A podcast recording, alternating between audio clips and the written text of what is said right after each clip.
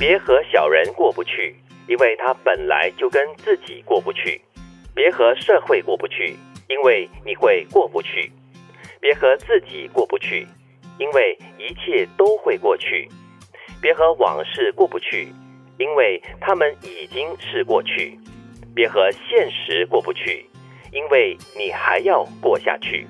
像绕口令，但是呢，我们一句一句来分解哈。嗯第一句话说的就是不要跟小人过不去，因为他本来就跟自己过不去，所以他跟全世界都过不去，所以你不要把它当做是自己的一个挑战，要跟他互相的过不去。那太小了，他过不去的。你太大了，你是过不去的对，我们？跨过就好了。对对对，是因为你如果你跟小人在那里纠结的话，那你自己本身要把自己矮化嘛，嗯你要先矮化自己，变成小人，你才可以跟他斗啊，不然的话，你永远属于这个劣势啊。对，我们都说君子不跟小人斗了嘛。是就矮化自己，我觉得这个是重点。对，所以我们要有君子风度。你要跟小人斗，你自己要先变成小人嘞。嗯，所以你不要当小人。对哦，不要跟他们平起平坐，嗯 别和社会过不去，因为你会过不去，因为社会是一个很大很大的力量力量对，嗯所以你就是你没有办法跟他们互相抗衡吧。对那是要随波逐流嘛，因为每个一个社会是由很多的个体组成的嘛。嗯那你跟社会过不去，是不是表示你也对自己跟自己过不去呢？嗯。但是有一些社会的不平现象的话，你真的是看不过眼的，你可以怎么样跟他们对抗呢？我觉得就是慢慢的发生，然后呢，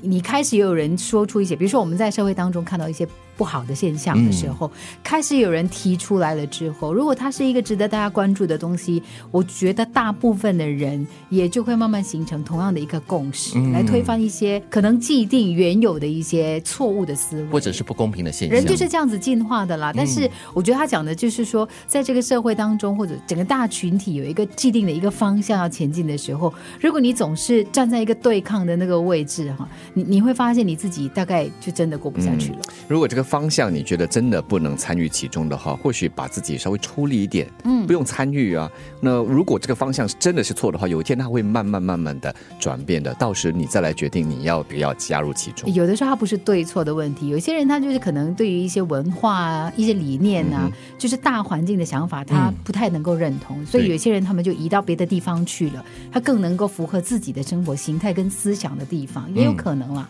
但是如果你是一个个体的话，可能你觉得一个人的力量是不够大的。就如刚才呃金宇所说的，你慢慢的、慢慢的、稍微的弱弱的发声，然后你把这个弱弱的声音呢聚集在一起的时候呢，就可以成为一股强大的声音的力量了。就等着那天的发生，那天的出现吧。对那第三句和第四句其实都蛮有个共同点的，就是跟自己还有往事，因为他们已经是过去了。那你跟自己过不去的话，也是没什么意思啊。两个字，放下。我们要活着嘛，要活着的话就往前看，过去的事情可以作为借鉴、作为参考，最重要的是要往前走，往前看，避免重蹈覆辙。别和现实过不去，因为你还要过下去。我们常常就是说，一些愤怒青年啊，我们愤怒中年哈、也会对一些现实的现象，就刚才我们所说的，跟社会过不去去呀，对对对，是一样的理念哈、嗯就是你真实面对的一些情况，有时候你就真的必须要接受，它必然是这样子的。只有你一个人这么想的话呢，你可能就是一直纠结于那个点，你一直觉得哇愤愤不平啊，然后你每天都在生气啊。我觉得最好笑的就是有些东有些人他们回到家里就为一些事情那边在那边就是很生气，对就关在自己家里生气，嗯，结果呢你一整天都在生气，对。嗯，有些人啊，对现实生活中的种种现象啊、人事物啊，非常看不开，觉得说这有悖我的理念、我的原则。不过有一句话就这么说吧：大丈夫能屈能伸。嗯你不是因为。牺牲了自己来迁就别人，更多是因为整个，比如说你为大局考量，你为他人而做，那也不算是让自己委曲求全了。对，常常活在一个很理想化的一个世界里面，常常看不到一个现实的一个残酷点在那边。所以，如果你跟现实对抗的话，辛苦的也就是自己了。有时妥协一点，有时将就一点，有时委屈一点，这就是人生嘛，不可能每次都是你赢，对不又对？又或者你可能觉得说真的是不行，这个现象不好，这样的情况不好，你就要尝试做那个改变，你做那个一跃而上，然后呢去掌握方向的人。对，慢慢的改变，慢慢的来。别和小人过不去，因为他本来就跟自己过不去；别和社会过不去，因为你会过不去；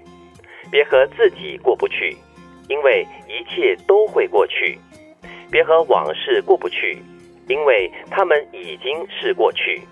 别和现实过不去，因为你还要过下去。